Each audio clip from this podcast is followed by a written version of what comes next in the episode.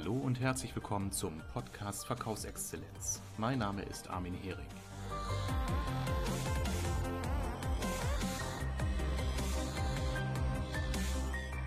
Hallo Freunde der Verkaufsexzellenz. Heute bin ich bei der von Busch GmbH in Bielefeld. Mir gegenüber sitzt Max Luke. Hallo Max.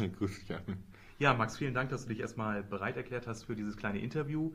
Max, du bist ja Vertriebsmitarbeiter hier bei der von Busch GmbH. Wir kennen uns, weil ich dich letztes Jahr ja gecoacht habe Genau, in Vertriebsthemen. Und ich hatte dich gebeten, ob du mir mal ein paar Fragen beantwortest, wie du zu deinem Job gekommen bist, äh, was dich hier bewegt hat, den Vertriebs, die Vertriebsaufgabe zu übernehmen, was so die Hürden und Stolpersteine waren und wie du dich so in diesem Job einfach etabliert hast. Ja, Max, du kommst ja ursprünglich aus einem ganz anderen Bereich. Genau. Ähm, wir haben hier auf dem Tisch liegen einen, einen American Football Helm.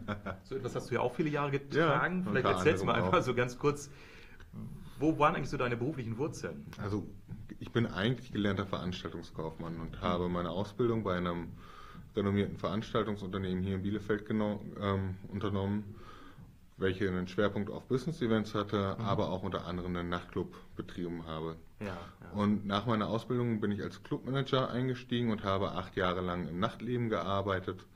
Und habe mich dann mit argen Schritten auf die 30 zubewegt und habe mir überlegt, okay, es muss was anderes her. Dreimal die Woche nachts, fünfmal die Woche tagsüber.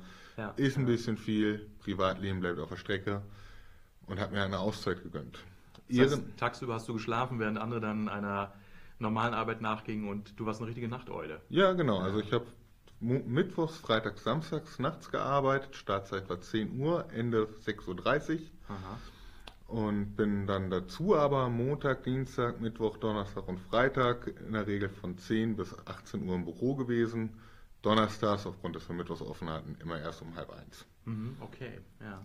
Und ja, das kollidiert irgendwann mit seinen Interessen und dem Privatleben automatisch, wenn man sich von einer ha, Mädel aufreißen hin zu, oh, ich habe eine Freundin, bis hin zu, ja, vielleicht doch meine Frau irgendwann, kollidiert es einfach irgendwann. Ja, und daher ja. musste bei mir eine Veränderung her. Ich habe dann im April 2016 einen Cut gemacht, weil ich nicht mehr nachts arbeiten wollte und Mhm, hatte mir selber eine Pause von sechs Monaten gegönnt Ja, und habe ehrenamtlich für die Bielefeld Bulldogs, dem American Football Verein, war ich tätig als Marketingpräsident Mhm. und habe mich um die Kooperation mit den Sponsoren gekümmert. ja, ja. Und dort ist auch der Kontakt zur von Busch GmbH entstanden, wo ich eben jetzt tätig bin, wo du mich unterrichtet hast. Ähm, ich saß mit meinem Vorgesetzten, dem Herrn Müller, im November 2016 zusammen und wir haben über den Sponsorenvertrag für das Jahr 2017 gesprochen. Und sind vom Tisch aufgestanden und wir hatten von beiden Seiten einen fairen Deal. Der war gut an sich. Mhm. Ich mit einem wohligen Gefühl im Bauch gehe raus und bin zwei Stunden in meiner Wohnung. Und auf einmal klingelt mein Telefon mit Kai Müller drauf. Und ich, im ersten Moment, Mist. Der will nachverhandeln. Hat mir wirklich Ja. gedacht, aber es kam ganz anders. Der Kai hat mir angeboten, ähm, dass sie eine Planstelle im Vertrieb frei haben, wo man Zeit hat zu lernen, wo man nicht sofort auf Umsatzdruck angewiesen ist und reine Provisionsbasis, sondern zwei Jahre bis Ende 2019 Grundlagen schaffen, Ausbildung als Vertriebler zu genießen und ob ich mir diese Stelle vorstellen konnte. Das heißt, ohne vertriebliche Vorkenntnisse, gut, in deinen vorigen Positionen hast du ja auch Vertrieb im weitesten Sinne gemacht, aber jetzt im klassischen Außendienst hattest du ja keine Vorerfahrung. Bist du richtig ins kalte Wasser gesprungen? Ja, doch, es war, also wie gesagt, mein Vertrieb hat sich darauf beschränkt, mit einem Promotion-Team abends durch die Stadt zu gehen und Partygäste zu suchen Mhm, oder eben bei dem Bielefeld Bulldogs ein bisschen Sponsorenakquise zu betreiben. Ja, ja. Also wir sprechen da von 10 bis 15 Kunden im Jahr. Mhm, mhm. Ähm, wohingegen hier eine ganz andere Taktung auf einmal vorgegeben ist, um wirklich erfolgreich auch am Markt sich zu positionieren und zu agieren.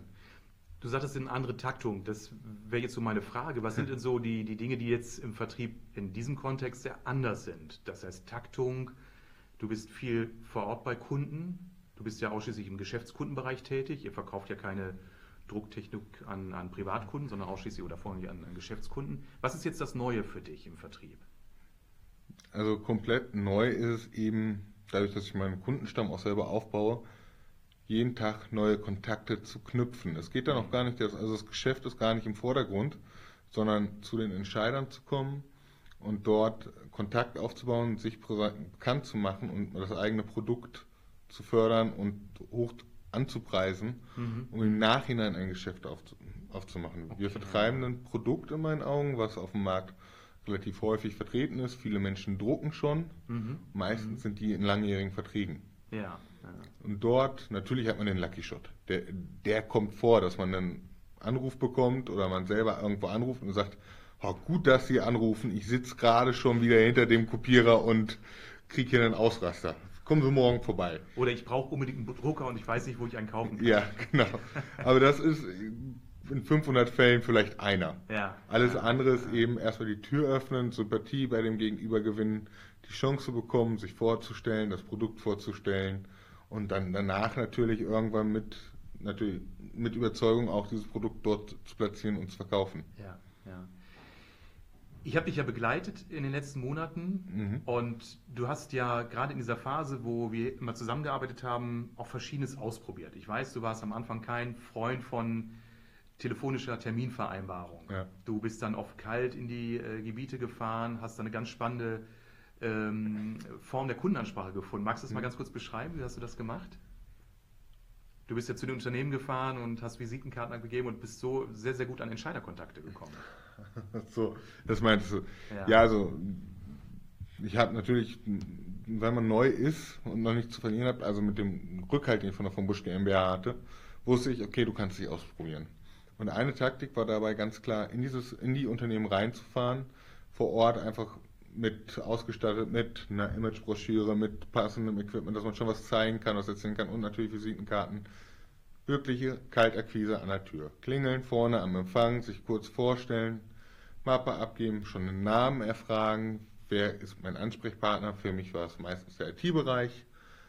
Und dann wichtig ist auch an diesem Termin, der vor Ort stattgefunden hat, nachher dran zu arbeiten. Sich also spätestens am nächsten oder übernächsten Tag wieder zu melden, fragen, ob der Entscheider die Mappe bekommen hat oder ob man direkt durchgestellt werden kann. Das ist bei dem, ist bei dem Termin vor Ort ganz wichtig. Das Schöne ist, man kommt, wird nicht automatisch am Telefon abgewürgt. Viele kennen, also viele Vertriebler werden das kennen, das typische Nein am Telefon. Ja. Der IT-Leiter ist nicht zu sprechen, der ist im Termin, der ist es gibt Leute, die habe ich bestimmt 15 Mal probiert zu erreichen und sie sind nicht zu sprechen. Der, das, dieser Empfang ist darauf geschult, diese Leute zu blocken. Und wenn man einem persönlich gegenübertritt, mit einer relativ smarten Art, ein bisschen lächeln, kann man viele Empfangsdamen bei einem persönlichen 1 zu 1 Gespräch leichter knacken, als wenn man einfach nur die 30. Nummer am Telefon ist. Super. Das ist so, das ist so einfach, dass es schon wieder genial ist. Also darauf muss man erstmal kommen. Kaltakquise wird ja von den meisten Vertrieblern gescheut, wie der Teufel das Weihwasser scheut. Was heißt, nein, es ist unseriös, das bringt nichts, das entspricht nicht so meiner inneren Einstellung zum Vertrieb. Man will immer so ganz äh, äh, gut vorbereitet oder hervorragend vorbereitet mit, mit geöffneter Tür beim Kunden eintreten, aber das ist eben nicht Akquise. Also du hast letztendlich äh, mir da letztes Jahr, als du mir das erzählt hast, wie du da agierst, nochmal gezeigt, Akquise ist auch ein ganz großes Stück wirklich Fleißarbeit. Ja? Du musst einfach hin, du musst dich überwinden, du musst eben wirklich vor Ort beim Kunden präsent sein. Das hast du mit Bravour gemacht. Ähm, das finde ich vorbildlich. Jetzt hast du auf der anderen Seite mir, bevor wir hier äh, zusammenkamen, am Telefon gesagt, dass du inzwischen wieder mehr Telefonakquise machst. Das hat mich überrascht, aber erzähl mal, wie kam es jetzt dazu? Also es kommt eben, es kommt auf das Produkt an, was man anbietet, in meinen Augen. Ich merke, dass ich einfach einen guten Erfolg damit habe, indem ich die Anzahl an Kontakten, die ich knüpfe, nach oben schraube. Ich bin sicherer geworden, dadurch, dass ich mit meinem Produkt, was ich habe, sicherer geworden bin. Ich kann nach einem Jahr mehr über das Produkt erzählen als zum Anfang. Ja, ja. Zum Anfang, wenn du mich am Telefon stottern gehört hast, war es leichter, Nein zu sagen. Mittlerweile bin ich aber so, dass ich eine sehr bestimmte Art in den Gesprächen habe, die nicht unhöflich ist aber einfach nur bestimmt. Es geht los mit der Empfangsdame, wenn ich einen Ansprechpartner weiß aus dem Netzwerk, äh, aus dem Internet oder ähnliches, zu sagen, bitte verbinden Sie mich mit dem Herrn Müller. Anstelle wäre der Herr Müller vielleicht gegebenenfalls zu sprechen. Beides ist höflich, aber das eine ist bestimmt. Und dadurch agieren die Leute am Telefon anders. Und warum bist du jetzt bestimmter, als du es vor einem Jahr warst? Was denkst du? Ja, weil ich gelernt habe, dass viele Leute einfach auch nur eine einfache Anweisung bekommen wollen. Also es ist nicht böse gemeint in dem Sinne, sondern es ist für einen Menschen leichter, wenn er einen klaren Arbeitsprozess vorbekommt, als wenn, ich, wenn, als wenn er selber entscheiden muss. Ja.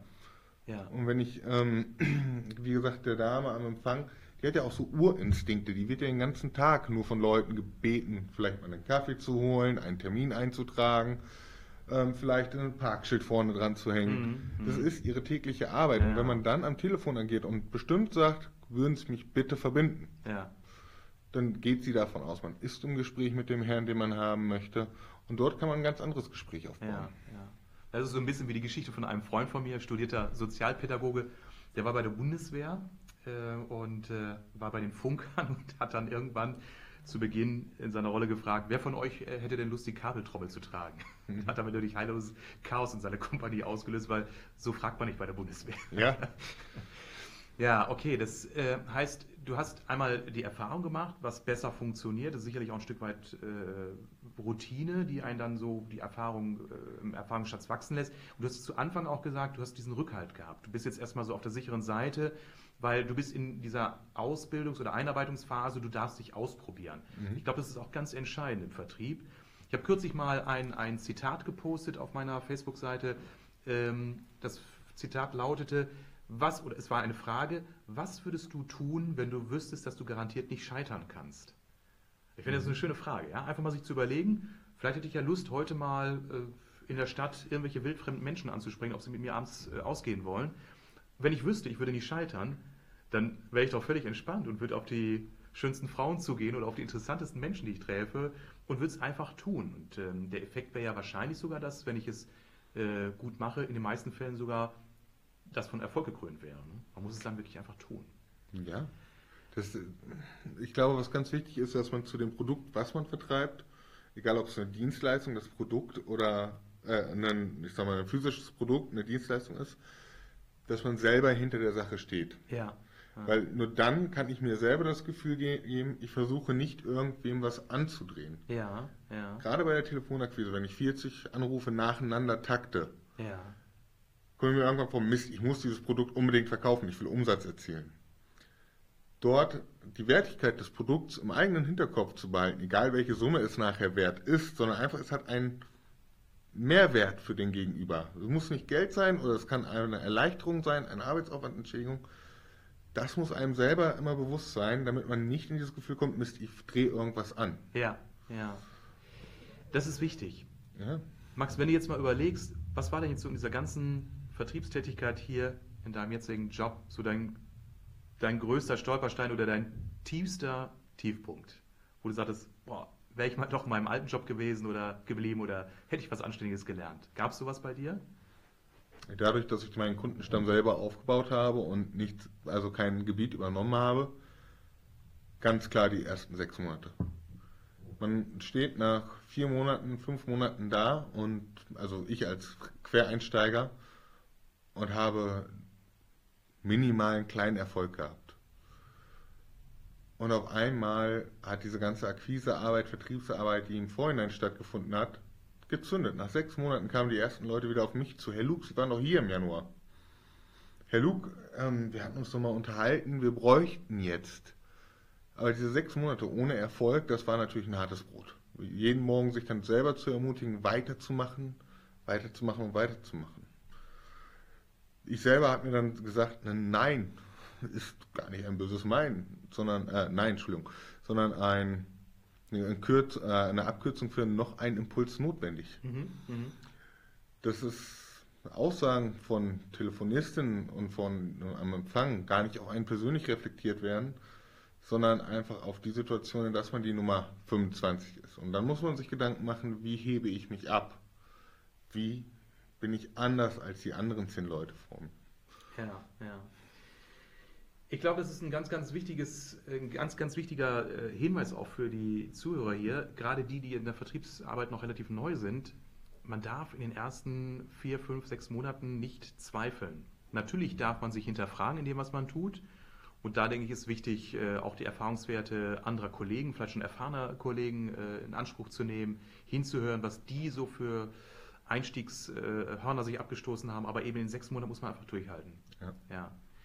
Wenn ich äh, mal äh, dich bitte mal einen Rat zu formulieren, was würdest du jetzt neuen Vertriebsmitarbeitern empfehlen? Also ich frage das aus dem Grunde, weil ich auch sehr viele äh, äh, Vertriebsaußendienstmitarbeiter schule, die als Quereinsteiger in einen Job kommen. Ich habe ein großes Unternehmen, für das ich zweimal im Jahr eine große Schulungsreihe äh, durchführe, auch erstmals jetzt mit äh, der Kombination von Präsenzseminaren und Webinaren. Und die kommen aus unterschiedlichsten Bereichen. Das sind teilweise äh, Menschen mit einem handwerklichen Background, das sind Pädagogen, ich hatte schon Theologen in diesem Ausbildungszirkel, Schauspieler hatte ich letztens. Und die wollen alle jetzt in diesem Vertriebsbereich Fuß fassen und stehen da wirklich von völlig neuen Feld. Was würdest du denen empfehlen? Worauf sollen sie achten? Jetzt neben der Schulung bei dir oder was? Äh, was anderes. Also du darfst gerne erwähnen, dass sie unbedingt eine Schulung bei Armin Hering besuchen sollen. Denn das tun sie ja schon automatisch. Aber was, was würdest du empfehlen? Worauf sollen sie achten? Was ist wichtig? Ganz wichtig ist, sich nicht also in meinen Augen ganz wichtig ist, sich nicht in irgendeine Form drängen zu lassen. Wenn du Maurer bist und deine Art ist, ey Jung, komm mal her, kannst du auch so verkaufen, wenn das Produkt dazu stimmt. Du wärst bestimmt nicht der Richtige, um Aktenschränke zu verkaufen, aber vielleicht hast du dann im Vertrieb bei der Maurerkeller viel mehr, viel, viel ja. mehr Erfolg. Also es ist wichtig, dass man nicht in einen Anzug geschossen wird, eine Krawatte umgehangen bekommt und dann sagt, okay, ich versuche mich jetzt nach diesen besten Ratschlägen zu verbiegen, dass jetzt nicht mehr ich bin. Ja, ja. Sondern die Persönlichkeit hinter dem Verkäufer ist, glaube ich, das, was die Geschäfte untereinander ausmachen.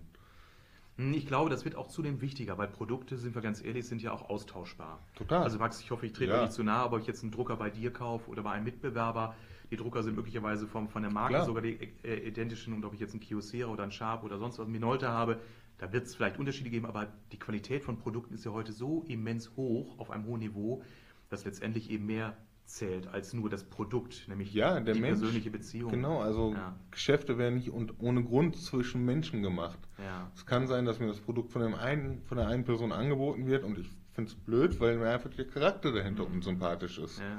Wohingegen, wenn es von wem anders kommt und ich weiß menschlich, ich kann dem vertrauen, ich habe ein Vertrauen eine vertrauensvolle Basis aufgebaut. Mhm. Wir sprechen über Dinge, die uns beide interessieren. Mhm. Kann das gleiche Produkt unglaublich gut sein in meinen Augen. Ja. Und es ist ja auch das Drumherum. Du hast ja äh, im Vorfeld mir gesagt, äh, dass du einen Kunden hattest, der euer Produkt mit einem äh, Produkt von Amazon verglichen hat.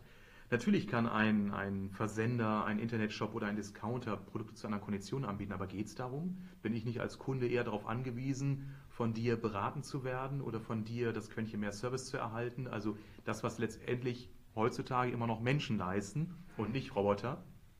Und ich denke, das ist in, im B2B-Bereich auch die Riesenchance, für, die Riesenchance für den Vertrieb, nämlich zu sagen, du baust zu deinen Kunden eine persönliche Ebene auf. Und das geht nicht von heute auf morgen. Das ist ja kein One-Night-Stand. Du brauchst dafür teilweise ein halbes Jahr, bis Kunden sich erinnern und sagen, Herr Lüge, Sie waren ja bei mir, ich brauche da mal Ihre Meinung. Und das ist letztendlich das sozusagen die Rendite. Ja. ja. Ich meine, gerade heute mit den großen Kaufhäusern online, das Produkt ist überall vergleichbar. Ja. Also ich höre so raus, was wichtig ist, Geduld haben zum einen, gerade wenn man ein, ein Vertriebsgebiet aufbaut, wenn man neu ist im Business. Du sagst, nach sechs Monaten hast du angefangen, so die ersten, Ernten, äh, äh, die ersten Ernten einzufahren und wirklich authentisch bleiben. Also so sein, wie man wirklich ist, weil genau. die Beziehung ist ja auch das, was zählt. Ja. ja. Da, also klar, da gehe ich komplett mit dir. Prima, ja. Gesagt, und durchhalten. Das Schlimmste ist einfach bei einer Akquise, sie nicht zu machen. Ja, ja. Also selbst wenn Gespräche holprig verlaufen, dann, ist, dann macht man halt, muss man abschalten, das nächste Gespräch ja, wieder anfangen. Der größte Fehler, den man machen kann, ist nicht zu telefonieren oder nicht zum Kunden zu fahren. Alles, was schön gesagt, ja. Ja. Mhm. ja, ja. Es ist so, es ist so wahr. Und dennoch erlebe ich eben Vertriebler, die man morgens um halb zehn hervorragend erreicht, äh, wo man sagt, könnte es jetzt nicht ein Gebiet sein. Ja, ja ich habe hier noch ein paar Dinge aufzuarbeiten oder noch die äh, Quartalszahlen meinem Vorgesetzten zu liefern und und und. Ja gut, auch das muss mal gemacht werden, aber eben nicht in der vertriebsstärksten Zeit. Ähm, ja, das denke ich ist nochmal wichtig, zu fokussieren auf das, was ein Vertriebler ausmacht, nämlich den Kontakt zum Kunden zu halten. Ja. Max, ich fand das sehr, sehr interessant. Ich gucke auf die Uhr, weil ich habe meinen äh, Kunden versprochen, die Podcasts äh, auf 10, maximal 15 Minuten okay. äh, zu begrenzen. Das war mal äh, Ergebnis einer kleinen Umfrage. Ich könnte mich mit dir jetzt stundenlang weiter unterhalten, vielleicht tun wir das auch, aber das Mikrofon schalten wir jetzt ab. Okay. Ich sage erstmal vielen, vielen Dank für deine Auskunft, dass du einfach mal den Einblick gewährt hast. Ja, danke, dass ich hier sein durfte. Total ja. nett, hat Spaß gemacht. Ich freue mich und wünsche dir einfach natürlich unglaublich viel Erfolg weiter im Vertrieb. Dankeschön. Und äh, ja, irgendwann lese ich vielleicht mal irgendein Erfolgsbuch von dir, weil, wo du all deine Erfahrungen zusammenschreibst. Max, vielen Dank. Rufe ich mich auf dich als Mentor. Ja? Schön. Kleine, kleine Fußnote, wäre nett. Okay. Also, viel Erfolg weiter. Danke.